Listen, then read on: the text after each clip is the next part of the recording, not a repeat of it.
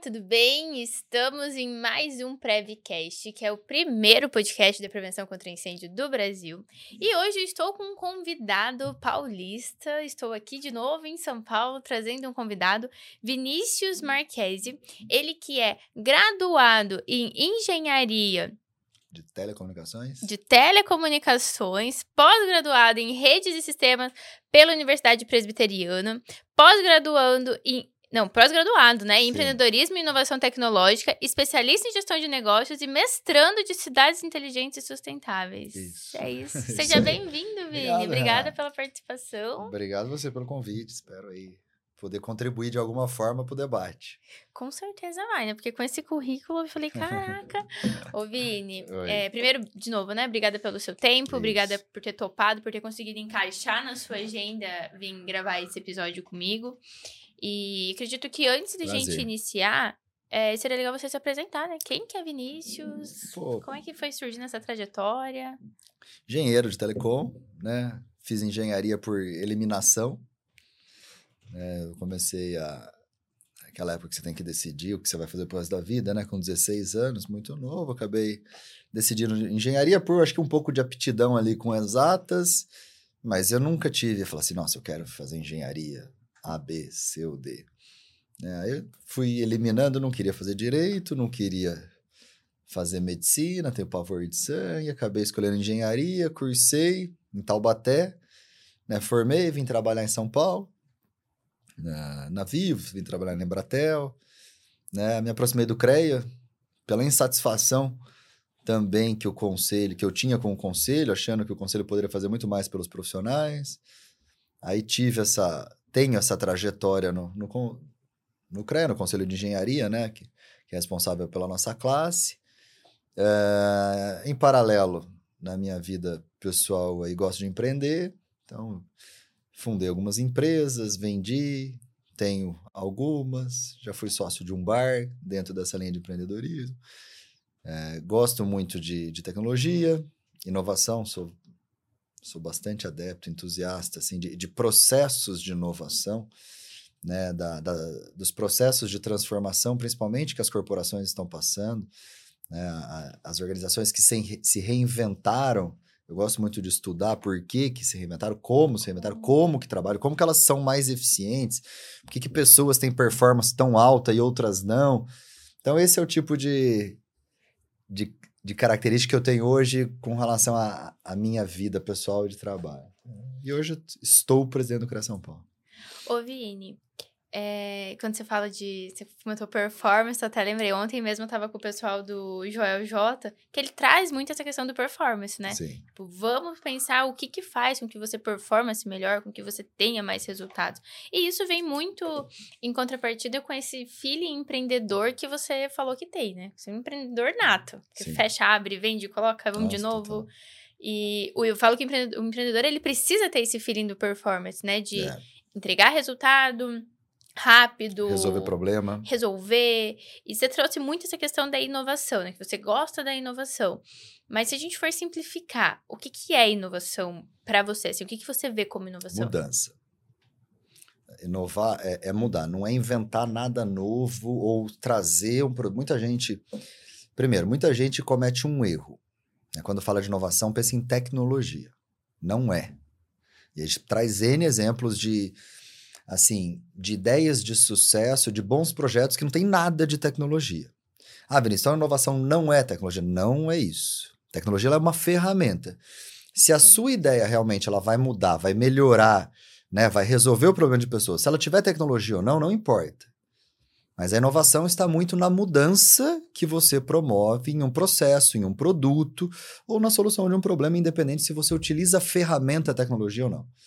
Então, para mim, resumindo, inovação é mudança, né? Mudança para melhor. Se adaptar para um novo passo. Exatamente. É. É, vamos pegar um, um, exemplo aí do quanto o agronegócio ele se transformou. É, eu tenho 39 anos, né? Num, eu lembro quando era criança, eu sou do interior de São Paulo, como que, que a gente enxergava né, o agro, como a gente enxergava a roça, a fazenda. Ela tinha uma característica. Não, não vamos entrar no detalhe do, da tecnologia que tem hoje. Vamos entrar só no visual. hoje, se você pensar em agronegócio, você pensa naqueles. Você, você vê muita tecnologia, você vê performance Uhum. alta, você vê produtividade lá em cima, você vê que é um, é um segmento de mercado que sustenta a balança comercial do país, 30% do PIB, porque mudou demais. Agora pensa na construção civil. É a mesma construção que eu vejo quando eu era criança, 3 anos de idade, 4 anos, do mesmo jeito é hoje. Ah, mas evoluiu? Evoluiu. Tem poucas melhores. Mas se você comparar esses dois segmentos, Vai. você vê o tanto que a tecnologia entrou em um, com um trator que não tem mais motorista, produtividade, rastreabilidade, Drone. eficiência lá em cima, entender a, a- a cultura, inversão de poda, tudo. E você vê a construção civil, ela é praticamente da mesma forma. Né? E uma ela tem, a- se você há 10 anos você construiu uma casa, sei lá, em 15, 18 meses, hoje você constrói uma casa em 15, 18 meses. Hoje o Brasil, ele é um player que produz vinho na região de Pinhal, porque a tecnologia entrou, o estudo entrou, a, a pesquisa entrou e a gente é um bom produtor de vinho hoje. Que há 20 anos você falasse que o Brasil produzia vinho, você era internado com uma camisa de força, você é louco. Entendeu? Isso é inovação. Entendeu? É. Inverter a poda lá na, na região de Pinhal. O que, que tem ali? Você tem, você tem estudo, você tem é, muita dedicação, você tem Curiosidade, né? pesquisa, teste, a tecnologia como ferramenta. Mas você tem a terra, a mesma terra de mil anos atrás, de 50 anos atrás, que É, agora, realmente. que dava café só, agora dá vinho. Entendeu? Quando a gente traz uva. construção, é, que você comentou, você tem algum palpite por que, que a construção civil não evolui? Porque lá fora ela é evoluída, né? Caramba. Por que, que aqui não? Caramba. Uma boa pergunta, viu, Renata? É, eu acho assim, é, uma das, das coisas que eu enxergo como um fator que não colabora, não é que atrapalha, para transformação desse segmento é o setor público. né? se você pegar os grandes processos de transformação, a internet, a, a indústria 4.0, elas são muito apoiadas pelo poder público, né? Quem acha que ah, o poder público não tem que se envolver aqui, não, então não vai mudar nada. Quem, aonde está o dinheiro? Que, aonde está a máquina que realmente promove mudanças? O recurso seu, meu, tá na tá na, na, na máquina pública, seja ela federal, estadual, municipal, mas está ali, onde tem volume de recursos para você promover grandes obras, infraestrutura, né? E aí a gente tem uma dificuldade do poder público de aceitar novas tecnologias, por vários motivos. Às vezes por característica do gestor, ou às vezes porque a legislação, ela realmente, ela não te dá segurança para contratar inovação. Aí você vai contratar à frente da gestão pública, você vai responder depois a vida inteira porque você tentou inovar. Né? E eu acho que a construção civil ela precisa muito de incentivo, principalmente do poder público, para a gente conseguir trazer uh, aí novas formas, novos modelos construtivos para ser popularizado. A gente já vê alguma coisa acontecendo, né? A tragédia que infelizmente aconteceu no litoral norte obrigou uma velocidade maior de construção de casas e residências lá. Então você vê já o um modelo construtivo acontecendo lá diferente. Mas é pouco. Acho que tem um espaço gigantesco. E para quem é engenheiro que está acompanhando a gente, é uma oportunidade gigantesca. Tipo, para olhar o que está acontecendo lá fora, para começar a estudar esses novos modelos e tentar se fa familiarizar e se especializar para poder também, a hora que precisar desse tipo de mão de obra, o profissional está preparado. Tá pronto, né? Exatamente. Você comentou essa questão da inovação. Eu até pedi para você simplificar, justamente por isso, porque a galera traz, né? Eu vejo que a maioria das pessoas, elas traz inovação como é digital, é tecnológico, é difícil. Então, ah, não tem por que um, eu um inovar. aplicativo. É, né? é um Você- aplicativo. Não, putz, eu, eu preciso inovar. Meu chefe falou que eu preciso ser inovador. Nossa, deixa eu pensar num aplicativo. Bom, para, não que é. vai resolver tudo. Não é isso. Não. Se- Às vezes, a forma como a- a- o seu departamento trabalha, se você cortar um fluxo ali que ele é desnecessário, você inovou e você ajudou demais. Entendeu? Isso é inovação. Esse é o ponto. Tra- trazer essa simplicidade, né? Que quanto mais simples for, eu, eu gosto muito de falar isso até pro meu time. Quanto mais simples for, mais fácil é de todo mundo fazer. Eu não preciso ficar explicando. Então, os processos, o que a gente tá fazendo, tem que ser simples de maneira que minha avó entenda, uma criança de 5 anos entenda, para que as pessoas queiram realmente fazer parte, né? Sim, exatamente. E, e inovar tem, não é só a teoria, né? Importante as pessoas saberem. Né? Inovar, existem critérios de inovação. Né? A McKinsey, que é, uma, que é, que é um escritório de consultoria grande, renomado, ele traz ali é, uma forma bastante simples de você enxergar a inovação. Putz, tá bom, Vinícius, eu, eu quero enxergar mais ou menos como que eu começo a pensar de maneira inovadora. Né? Ele traz lá os três horizontes de inovação, né? como que funciona. Né? O H1, H2, H3, pesquisem lá, vocês vão ver. Né? E tem o case da, da Ambev, que é um case muito bom, para você enxergar né, esses horizontes de inovação para te ajudar também a pensar né, com critérios para você ser inovador. Então, aqui rapidinho. Uh, os três horizontes de inovação, segundo a McKinsey, lá você. Horizonte, Como é o nome? McKinsey. Deu um MC I-N-Y, M-K, eu acho. Digitar no Google vai É, vai deixar na hora, né? Três horizontes de inovação, H1, H2 H3. Né? H1, meu, é o core seu, é o seu produto, é, é uma pequena melhoria no produto que você já é, é especialista. Legal. Né? O mesmo produto. H2, você dentro do core da empresa, você vai para um produto novo, mas sem sair da sua especialidade. E H3 é onde você realmente tem que ser disruptivo, onde você inventa uma coisa diferente. Aí o case da Ambev, que é muito utilizado. Pô, você tem lá, qual que é a, a, a principal cerveja da Ambev hoje? Skol. Skol, boa. Então, Skol é o, é o produto dela, não, é o produto. H1 uhum. é Skol por malte. Então, você tem ali uma necessidade de mercado, o brasileiro começa a, aguçar o paladar, gosta, começa a tomar cerveja puro malte. O que, que a Skol fez? Tá, eu tenho a Pilsen, eu vou para puro malte. Inovou? Lógico que inovou. Não tinha e agora tem. Tipo, entendeu o mercado, era um problema Ouviu de mercado. Exatamente. H2.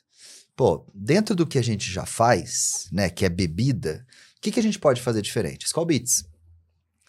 É um produto inovador, é diferente, balada, mulher gosta, uma bebida mais leve, remete a verão, essas coisas, música. Mas, mas você tá dentro. A linha de produção é a mesma. Você não compra uma linha de produção inteira para arriscar num produto que você não sabe se vai dar certo. Então você tá dentro de um ambiente muito seguro ainda. Uhum. Deu errado, meu, volta a fazer cerveja. Essa, essa linha. Ela continuou. Né?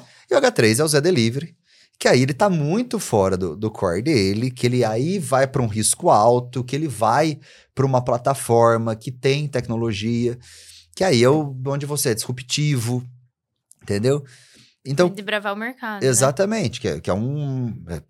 Totalmente diferente do core. Né? E que é um case de sucesso. Que, que, agora o Zé Delivery ele tá entrando nos horizontes de H1, H2 tudo, né? O Zé Delivery lançou o Zé Express, eu acho que é uma geladeira que você pega bebida gelada lá, mesmo preço. Ou seja, é, já desdobrou em outro fluxo de inovação, né? Então você pega o Zé Delivery, que era o H3, ele vem ser o H0 agora. E dentro da empresa, você começa a evoluir de novo. E é assim. Né? Esse é o conceito de empresas infinitas. As empresas que elas não param. A Ambev, se ela para lá na produção de Skol Pilsen, tava morta hoje. Não pode. Né? Ela vem evoluindo e vem olhando para o mercado e vem inventando, mas com conceitos, com critérios, entendeu? Então, isso é. Para quem quer pensar e aprofundar muito, é um caminho legal aí, já ficou, já ficou a dica. Já ficou, nossa, ficou uma super dica de empreendedorismo, né? E justamente o que você falou, para empresas que não querem morrer, não querem ser engolidas pelo mercado, né? Você está sempre dando um passo para inovar. Ô, Vini, eu anotei aqui, mas a gente é. vai entrando em tantos assuntos, eu vou puxar esse de volta. Fica à vontade. Você é engenheiro de telecomunicação, sim, certo? Sim. Uma engenharia bem diferente. Por quê?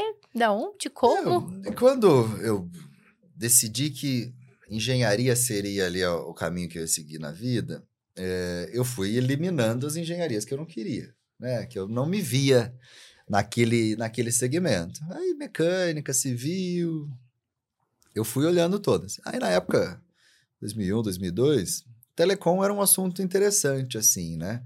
Era um, entre aspas, um início ali de uma popularização do telefone celular, né? Telecom você fala de TV, você fala de rádio, isso aqui, isso aqui é telecom. Né, toda essa transmissão de dados, né, o som sair daqui para o computador, vai ser modulado, vai ser transformado junto com o vídeo, tudo isso é telecom. Mas não foi, era muito a área que eu, que eu gostava. Mas o que me chamou muito a atenção era, era, era o celular, né? A transmissão de dados ali, a, a, a fala, essa mobilidade que o celular trazia. Então, isso me levou para fazer telecom. E depois eu fui trabalhar muito com dados, assim, com, com a parte de, de telecom mais pura, né? Eu fui, fui, trabalhar na Vivo, muito na área de celular. É, e depois fui para a Embratel trabalhar mais na área de, de infraestrutura de telecom, que é muito legal. Né? Tudo que tem por trás aí dessa, desse universo de transmissão de dados é que ninguém vê é muito É, interessante. eu tô tentando associar, tipo, o que, que é telecomunicação? Porque, vou falar, quando eu falo telecomunicação, eu penso naquelas mulheres com aqueles foninhos, sabe? Tipo, ligando. Tipo, Não, sim. falam, não, mas não é isso. Tipo, você tem celular? Tem. Você, Isso é tele... Não, o que sustenta hoje todas as tecnologias móveis, esse computador que você tem aqui, que hoje é a vida É nossa, existe uma estrutura por trás disso aqui que é espetacular. é, que é telecomunicações, que faz a sua voz, o seu dado, a transferência do banco, os aplicativos que você usa se comunicar com outras pessoas, o WhatsApp se comunicar com o mundo inteiro. Então, tudo isso está sustentado por uma estrutura de telecomunicações, entendeu? Entendi. A antena que você vê na rua, aqui na. A gente tá perto da Paulista, que tudo isso aqui é telecom, Telecom. puro. Né? A, a- a fibra ótica que tá enterrada, né? Que sai daqui, os cabos submarinos que saem daqui, que vão para África, que vão para para Europa, que vai para os Estados Unidos, para que esses dados se conectem para você realmente fazer parte do mundo por meio do seu celular, tem uma estrutura monstruosa por trás disso. Isso é telecom. Entendi. E você trabalhou daí montando, vem dessa parte por trás, o que É, eu realmente trabalhei em- acontece. Em, projetos, exatamente, que, que era muito ligado a esse tipo de, de estrutura, né? De infraestrutura. Entendi. Nossa, muito legal. E aí você entrou em engenharia, fez isso, trabalhou, né? Vivo. Fui morar fora um tempo, fui morar na Irlanda, fui estudar, faz- estudar inglês e fiz um curso de especialização lá também, na área de empreendedorismo. Aí voltei. Então, aí é essa ligação que eu quero entender. Porque foi pra engenharia de telecomunicação. Aí o empreendedorismo era tipo uma faísquinha que tava sempre É. ali gritando? É, é, assim, eu fiz parte já da, do mundo corporativo tradicional, né? Funcionário, horário comercial. Fiz, tive essa experiência. E depois que eu voltei da, da, da Irlanda, né? Desse intercâmbio, é um processo de amadurecimento, de mudança. Eu voltei, eu fiz alguns processos seletivos. é, mas eu decidi ali que eu acho que era o momento que eu gostaria de empreender, né? De, de, de tocar negócio, de arriscar. E aí entrei de sócio num bar, né? Que foi uma baita de uma experiência, por mais que pareça assim, pô, você era moleque. Não, foi, meu, foi um aprendizado gigantesco para mim. É, aí comecei a abrir uma empresa de engenharia, né? E aí comecei a atuar muito na, na área de prospectar negócios, de tentar entender o mercado e propor solução, né? Entender, ter o time certo, putz, abrir uma empresa que importava lâmpada de LED, assim, no começo, né? Também foi uma experiência interessante, vendia empresa. Então eu sempre tentei entender o mercado, ver se tinha sustentação, se o plano de negócio parava em pé, propor o negócio, né? E também saber a hora de sair, né? Porque o mercado é muito cíclico, né? Ele Então, essa, rápido. exatamente. Então, é, aí eu acabei, assim, fazendo disso a minha vida, né? De, de montar negócio, montar projeto, transformar negócio, comprar, vender, ajudar a transformar negócio, participar, né? Então... E esse feeling do time certo é conhecimento, estudo, Ah, acompanhando o mercado, é um pouco de experiência, um pouco de sentimento, né? Você tem que ter um pouco de sensibilidade. Falar assim, meu, putz, não é a hora. Meu, isso aqui parece que é muito bom, mas não sei. É, não, não vai rolar. Putz, isso aqui é interessante. Aí você tem alguma coisa dentro de você ali que fala, putz, Segura. aprofunda mais aqui, que eu acho que aqui vai ser legal. Né, projetos que demoram muito, às vezes, né? Que você, tem projetos que tá saindo agora que eu comecei há 4, 5 anos atrás. Né, tipo, na área de. então, eu também atuo na área de, de incorporação, construção civil, na área imobiliária. Meu, é assim, é ter- todo dia matando um leão por dia, desviando de uma zanta, né? Que também faz parte do jogo. E trabalhar, meu, acordar cedo, trabalhar, Não, não, não ficar sentado com a bunda na cadeira achando que reclamando, vai acontecer, falando, né? putz, olha, as coisas não dão certo pra mim, tá, mas o que, que você fez pra dar certo? Não, não fiz nada. Nada. Reclamei de Fiz fulano, falei mal de não sei quem, Putz, fiquei o dia inteiro na internet, fiquei bravo com o William Bonner no Jornal Nacional, falei de política mais duas horas, porque A, B ou C eu não gosto. Aí chega no final do dia, o que, que você fez para você evoluir profissionalmente? Não, não fiz nada. Então, meu, as coisas não vão dar certo. É, é óbvio, na verdade. Não, né? é, é óbvio. Você fez as mesmas coisas, você faz as mesmas coisas todos os dias da sua vida, nos últimos 30 dias, chega depois de 30 dias e fala assim: Meu, minha vida tá uma porcaria. Minha vida não anda. As coisas não dão certo pra mim. Mas o que, que você fez pra, pra sua vida andar, para as coisas dar certo? Não, não fiz nada. Então, mágica não tem. Vai ser difícil. E aí, agora é outra ligação que eu quero entender. Acredito que você vai concordar comigo que a maior parte da nossa classe, engenheiros como um todo, pensa dentro da caixa. Sim. É, sou engenheiro civil, Sim. faço o projeto aqui dentro, pronto, acabou. Sim. E pelo que você me contou da sua história, mesmo você sendo engenheiro, trabalhando, você falou, hum, quero ter o feeling, quero entender, quero entender, pensar como que é o negócio, montar um plano de negócio. E eu vejo que, assim, a maioria da galera abre um escritório. Não vê o escritório como um negócio, como um CNPJ, que precisa de um plano, que precisa de inovação, e precisa H1, H2, H3, sei lá, experiência de cliente, pós-venda. E como que você desenvolveu isso? E como que você... Que dica ou que ajuda você poderia deixar pra galera que ainda tá pensando dentro da caixa? Porque É. o mundo não tá tendo mais espaço pra isso, né? Legal. Você- começou a, a pergunta, Renata, falando assim que nós temos um segmento que ele realmente ele é muito técnico, né?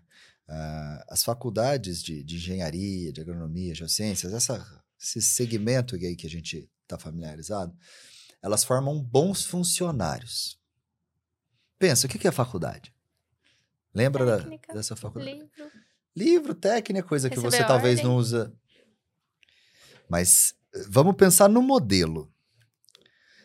Toca um sinal, isso desde criança, desde para dois. Toca um sinal, você entra numa sala, onde você fica enfileirado, que tem uma parte mais alta que tem lá um professor que Um determina as regras. Aí toca outro sinal, você sai, toca outro, você volta. Aí você. Eu, eu estudei engenharia integral. Eu fazia isso das sete ao meio-dia, saía para almoçar, depois fazia da uma e meia até as cinco, seis, sete da, da noite. O que, que é isso, meu? Isso é uma fábrica. Então você aprende a ser funcionário desde o do maternal. Putz, você aprende a obedecer aquela regra, porque você sai dali, muda o nome da placa, você vai para uma fábrica. Você entendeu? É uma linha de produção. Não é, não te estimula a pensar, não te provoca. Fala assim, meu, putz, quais os problemas da sua rua na faculdade? Pô, você está fazendo engenharia civil. Quais os problemas que você tem na sua, cidade? Você não tem responsabilidade, você está estudando.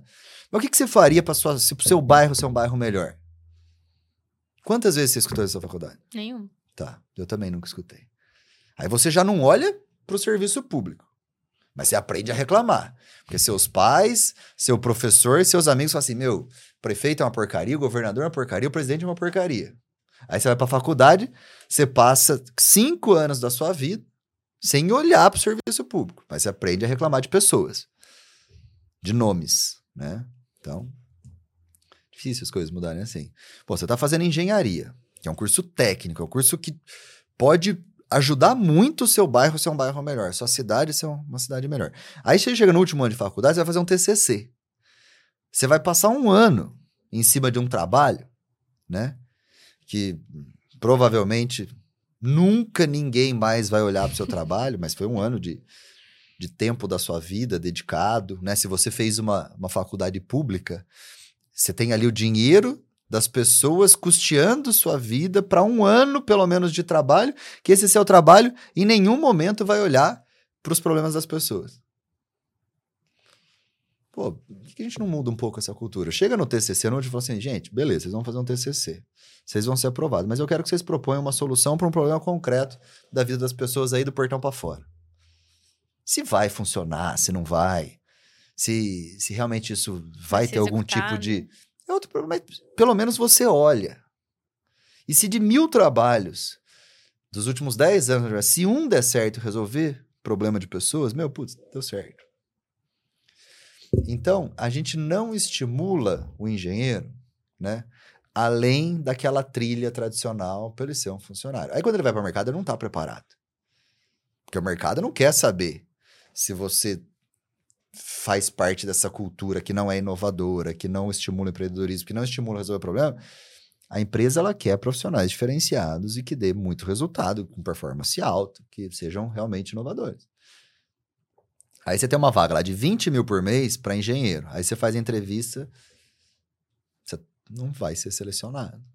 Aí de quem que é a culpa? A culpa é de um monte de gente, a culpa é do CREA, a culpa é de não sei quem, a culpa é da Renata, que, que tá indo bem e não compartilha comigo conhecimento, a culpa é do Vinícius, a culpa é da mãe do Vinícius, a culpa é da chuva, a culpa é do prefeito, a culpa é do governador, mas você não olha o porquê que você não consegue a vaga de 20 mil por mês, de 30 mil por mês, que é muito mais do que a média. Mas porque esse tipo de profissional a gente não tem. A gente precisa aprender uh, a entender esses problemas e começar a transformar a classe. Acho que é entender que a faculdade ela nunca vai acabar, né? Se, se você sair da faculdade e parar, esquece. Long life learning, né? Você, você tem que passar a vida se adaptando, buscando conhecimento. E buscar conhecimento, tipo, eu sei que eu tenho uma, uma trajetória acadêmica aí que, que pode parecer que eu passei minha vida estudando, estou fazendo mestrado de, de, em cidades inteligentes. Mas não é isso. Não é passar a vida na academia da faculdade. Pô, se você está escutando esse podcast e esse podcast de alguma maneira te despertou, se você saiu daqui e, e teve a curiosidade de buscar lá no Google e, e reforçar H1, H2, H3, horizonte de inovação, meu, você aprendeu. E uma vez que você aprendeu, meu, acabou. Entendeu? E isso é, o, é aprender a vida inteira. Isso é o que o engenheiro precisa.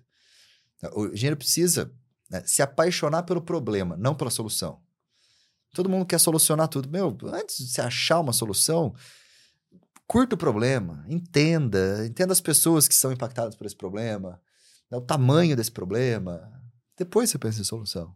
Tipo, eu sou um cara que eu me apaixono por problemas. Né? Quando, tenho, quando qualquer problema aparece, e, é impressionante, que as pessoas que têm problema costumam procurar para falar, putz, Vinícius, estou com um problema aqui. Fala, pô, fala. Então, é, você, é, esse primeiro passo de você realmente gostar de problema, já é importante para você começar a transformar a sua maneira de enxergar as coisas. Então, acho que é também mais uma dica aí. Com certeza, é porque o pensar fora da caixa do engenheiro é muito isso, é estar sempre tem que buscar conhecimento, tem que. Eu vejo, eu sou da área de prevenção contra incêndio. Então, muita gente fala assim: nossa, mas fazer só projeto? Como que o escritório se mantém? Eu falo, mas é que não é só projeto. É o antes, é o depois, é o durante, é a vistoria. É... Saber cobrar e é você. Mas aí é essa questão, é você montar essa estrutura de negócio. Tipo, peraí, vamos montar o meu, minha parte de comercial, vamos montar um operacional muito bem feito, um, um pós-venda. Um atendimento é, bom, uma, uma. Criar a experiência desse experiência, cliente. meu. Porque hoje em dia, você só atender e resolver o problema do cliente também não resolve. Não, tipo, você é quer ter uma experiência boa. Se eu, se eu resolvo o problema da pessoa e a Renata também resolve, só que na solução da Renata. O cara tem uma experiência boa, foi educada, legal, disposição. Esse cara, puta, o Vinícius resolveu também. Mas, putz, eu gosto mais da Renata.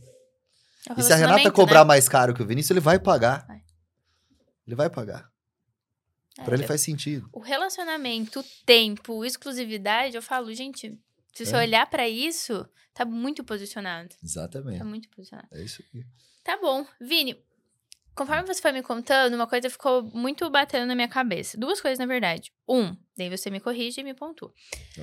Um, aparentemente, seu estilo é inconformado. Tipo, Total. rodou, rodou, hum, chega. Vamos Total. rodar outro lugar agora. E de gostar muito de desafio.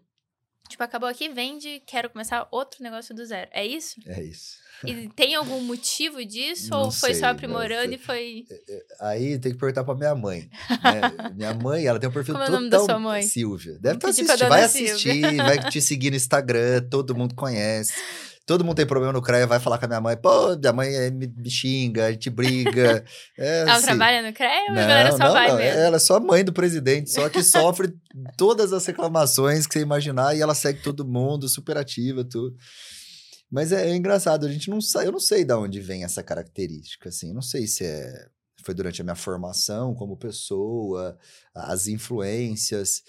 é, a minha mãe é uma baita de uma referência para mim, mas ela tem um perfil muito diferente. Né? Minha mãe trabalhou 35 anos na mesma empresa. Né?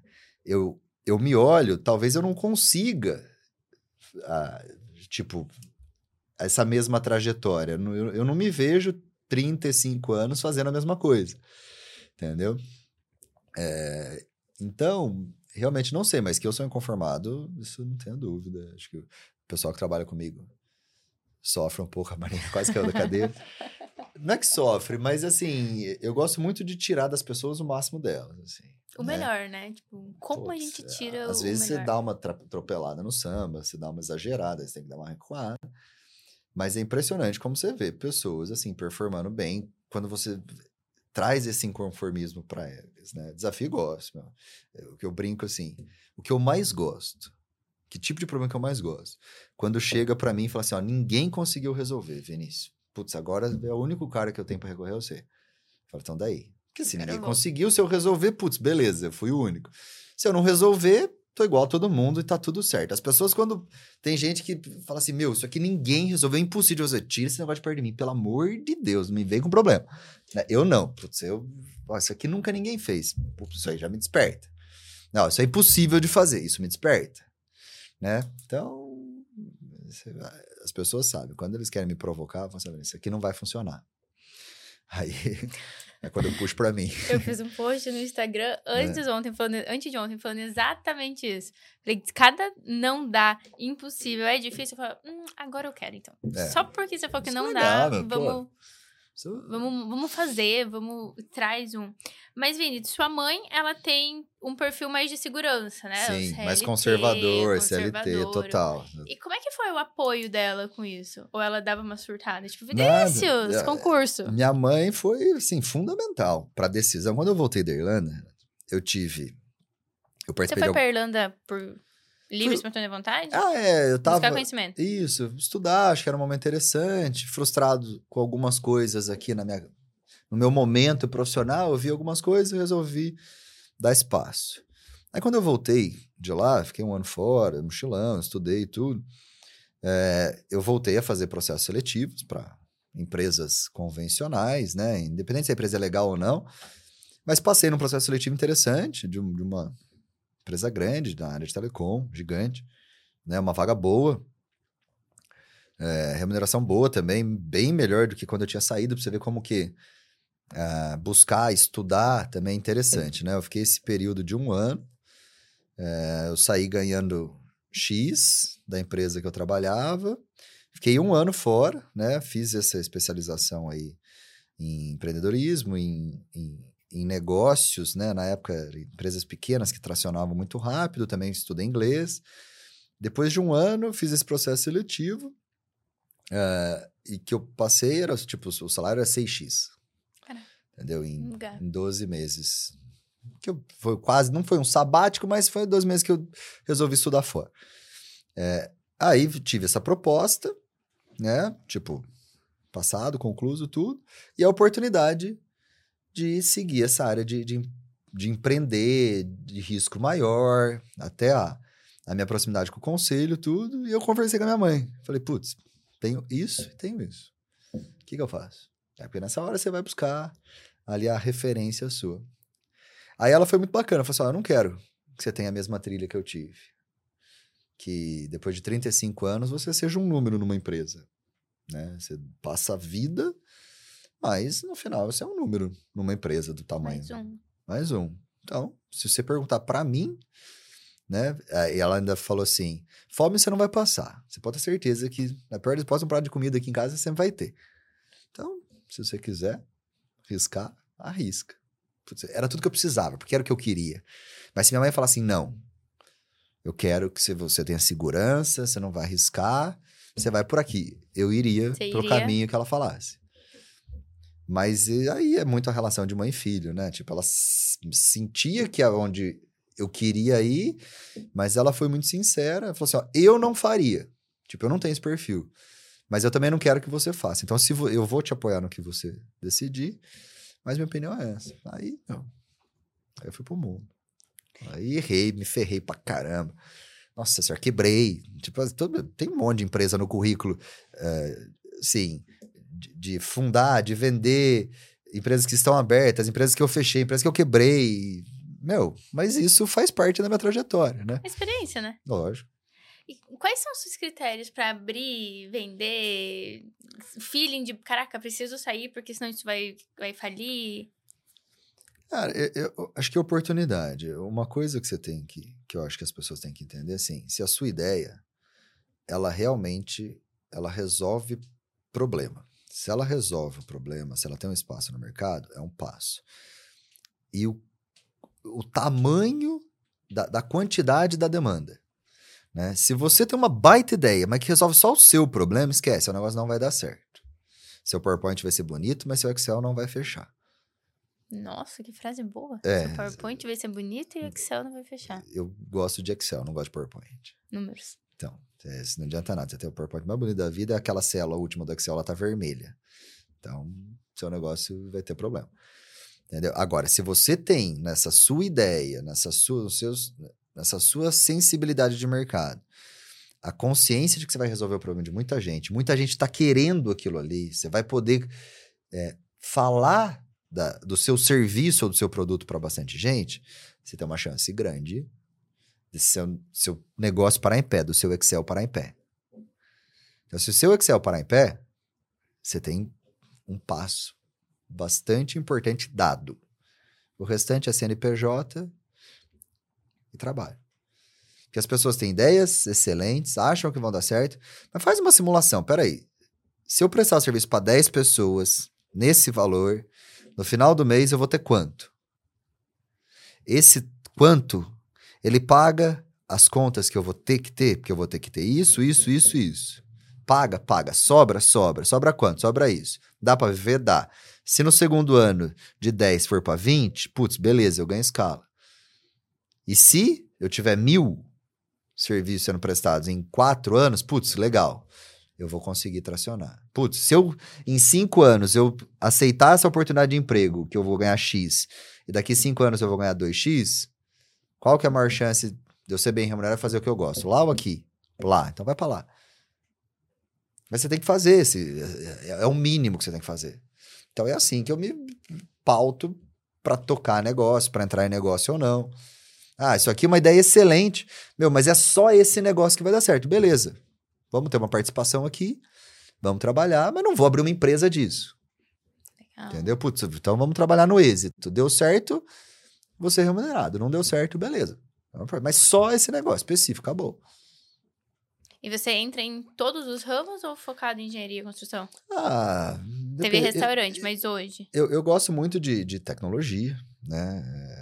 E de transformação de negócios. Então, às vezes, pegar uma empresa que tá, sim, mal, eu olhar e falar, putz, ó, beleza, eu te ajudo. Se a empresa melhorar, eu quero tantos por cento. Mas você entra como conselheiro ou só uma intervenção pontual? Ou como consultoria, ou às vezes como sócio. Legal. Fala, beleza. É, porque hoje. E é muito legal o momento que, que existe hoje. Às vezes, para você entrar de sócio numa empresa, num, numa startup, né, que é o grande ponto no momento, a sua experiência ela conta mais do que dinheiro.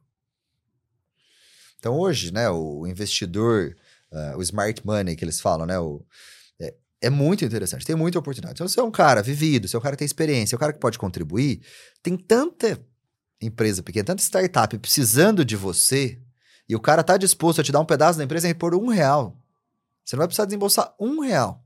Só conhecimento. Só conhecimento em ajudar essa empresa a sair de um faturamento X para 10X em tantos anos.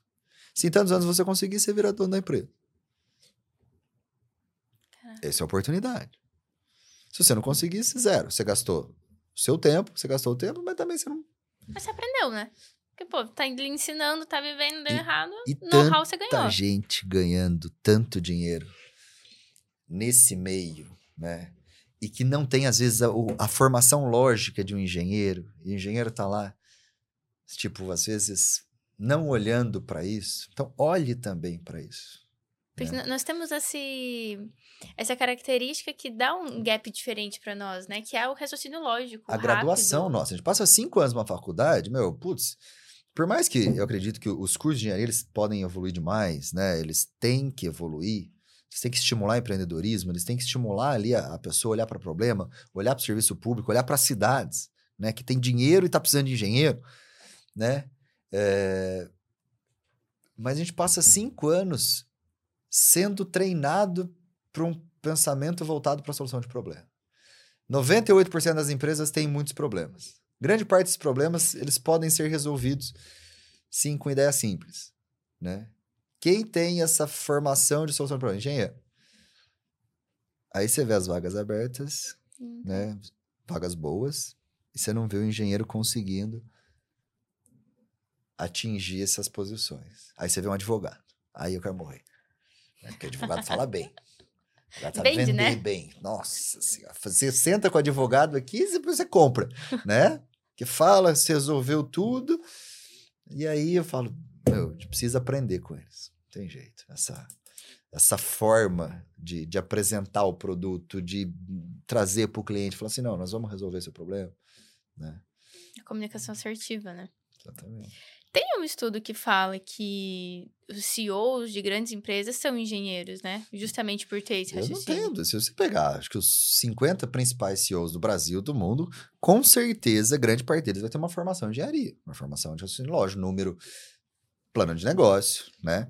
É rápido, a gente tem é. processo, é, plano. É. Não, lógico, de conta, básico. É, é, né? usar isso a favor, né, cara? A gente é. aprendeu durante cinco anos, tipo, traz isso.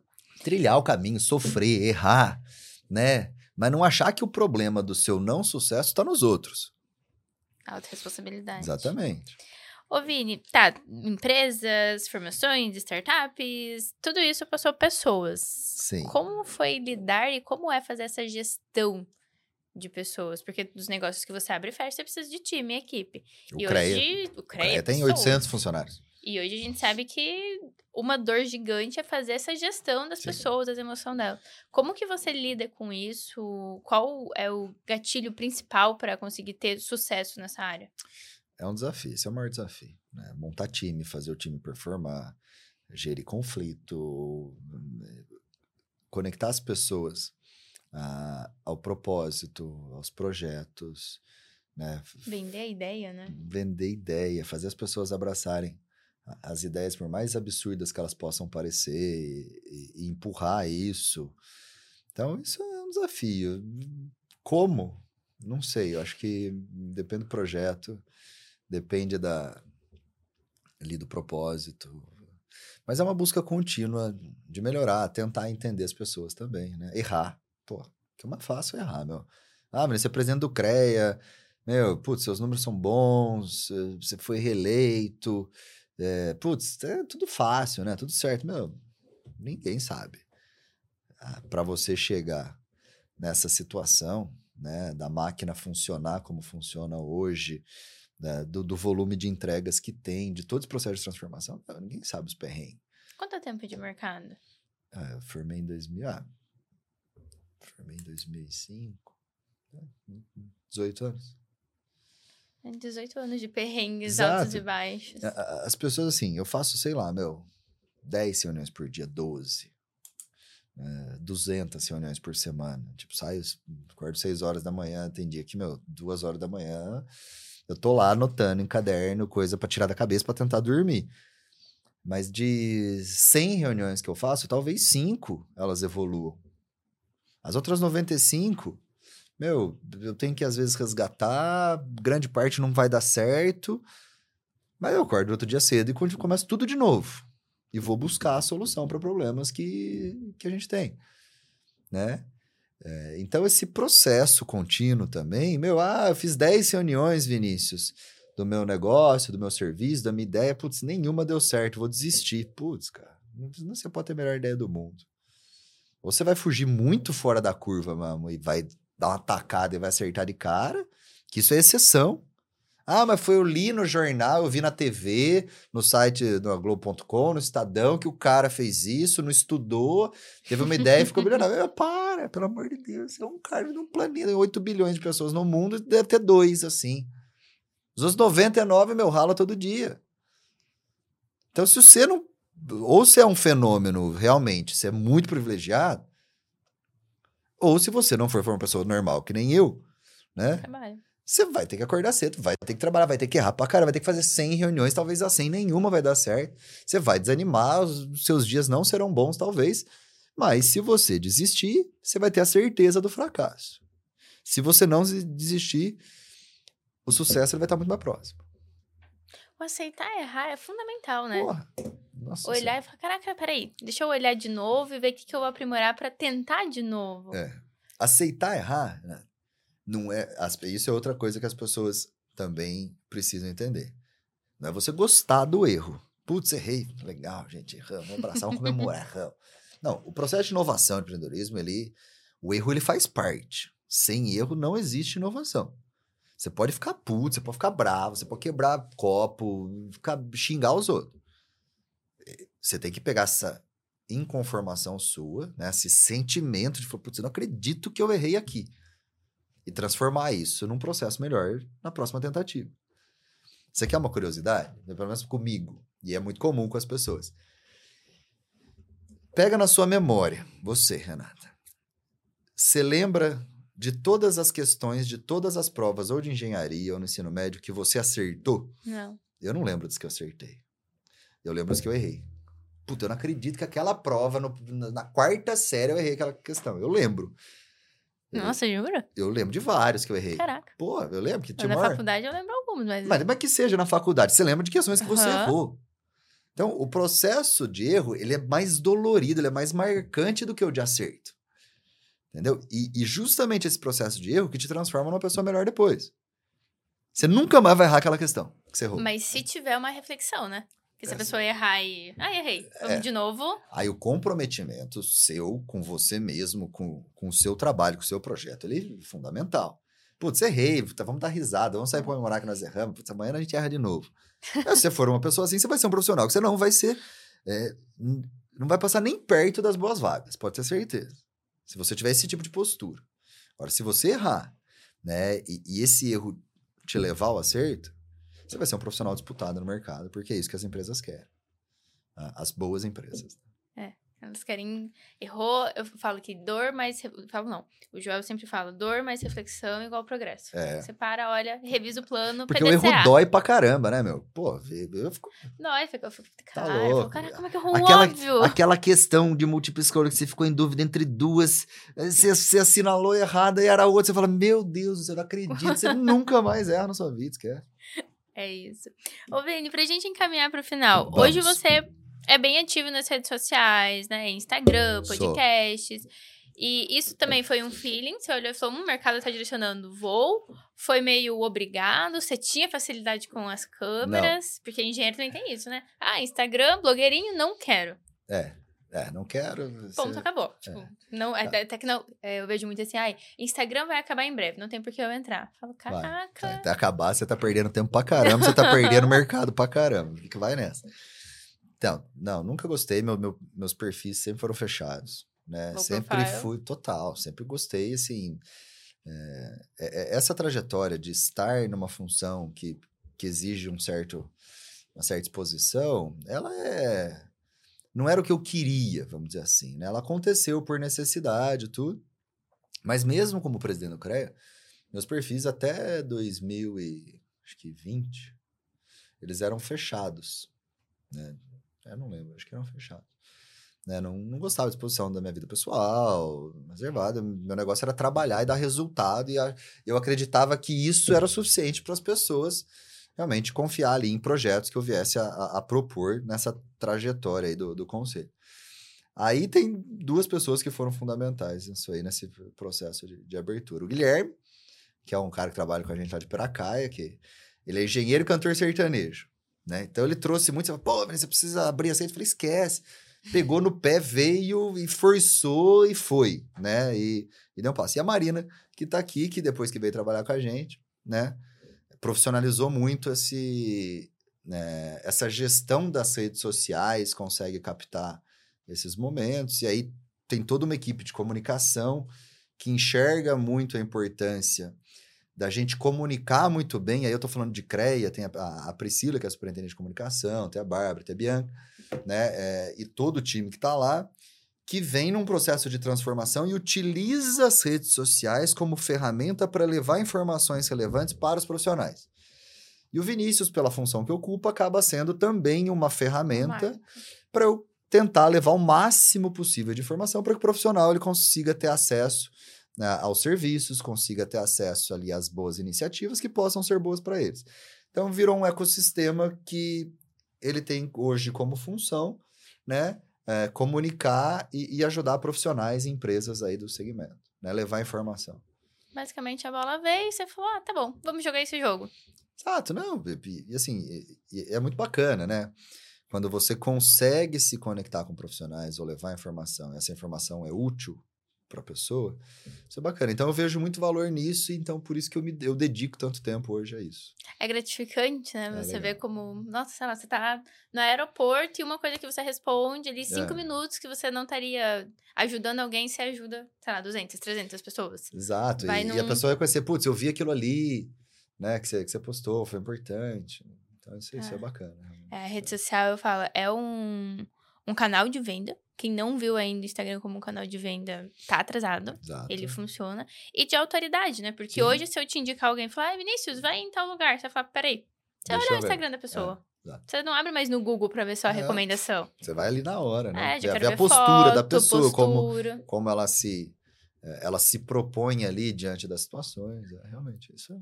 E é, o que, eu conheci você pelo Instagram. Eu ah, estava é? em um evento do Joel, e na hora a gente tava almoçando, era um evento mais fechadinho, exclusivo, e o pessoal do arquiteto de bolso Sim, tava na frente a e a gente conversando, Daniel, a gente conversando e é. tal. O Daniel falou: o que, que você faz? Eu falei, engenheiro dele, o que, que você tá fazendo no evento desse?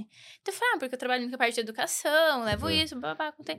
Ele abriu meu perfil dele, caraca, é muito inovador. Vou te falar pra você seguir uma pessoa e conversa com ele. Então eu falei, tá bom, quem? Ele, Vinícius. Ele é presidente do CREA e ele adora inovações, pessoas que estão trazendo conteúdo diferente, tecnologia, papapá.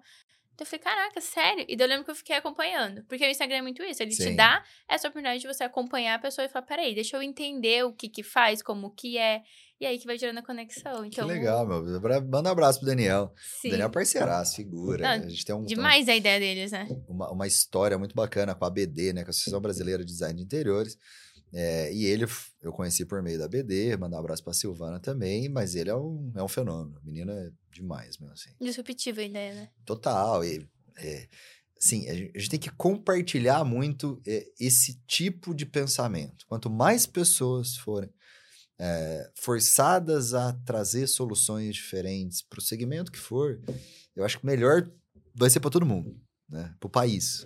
Então a gente precisa é, levar o, o quanto a gente conseguir dessa mensagem para o maior número de pessoas possível. E parabéns para você pelo seu trabalho. Legal. Por além de trabalhar na, na, no seu segmento, né, na, na sua área de expertise, você compartilhar, é, fazer um podcast que dá trabalho para caramba, dedicar o seu tempo para isso, para levar informação para as pessoas, é, isso é muito bacana. Então você não está fazendo sucesso à toa. Obrigada, obrigada.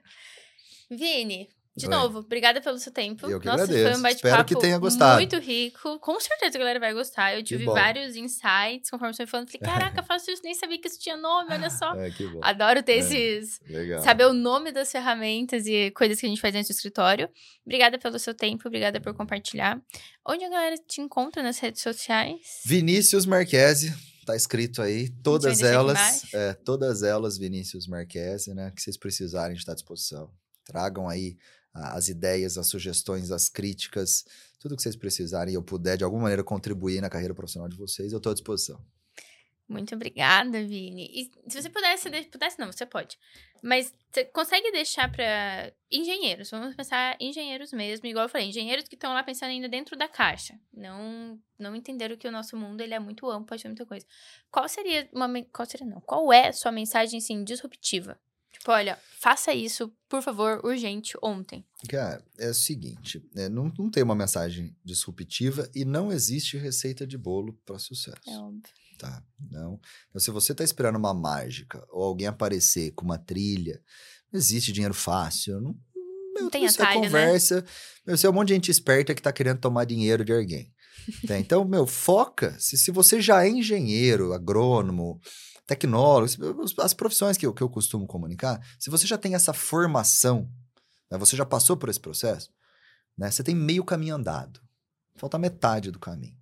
Né? E essa metade do caminho, você entender, como a gente compartilhou aqui, é, conceitos de inovação, de empreendedorismo, né? Mesmo que você faça parte de uma empresa, e a gente chama de intraempreendedorismo, né? Propor soluções, não sacanear ninguém, né? E acho que tudo isso está dentro de um contexto que hoje é muito valorizado no mercado, que esse é o grande é, recado que eu gostaria de deixar, que são soft skills, as habilidades pessoais somadas à sua formação de engenharia. Se você for atrás de desenvolver essas habilidades pessoais, eu não tenho dúvida que você vai ser um profissional disputado no mercado. As pessoas vão te querer, vão querer pagar, assim, o que elas podem para ter você. Entendeu? Você vai receber boas propostas. Então, somar essas duas, a, o hard skill, que é a sua formação, a sua graduação, seu diploma na parede, com as habilidades pessoais, eu acho que é um caminho, assim, muito interessante para se ter sucesso profissional. Então, fica aí a dica. Nossa, uma dica excelente. Então, Gente, muito obrigada, Vini. Obrigado, obrigado de novo. Obrigada, Má, por ficar aqui escutando a gente. E esse foi mais um Prevcast.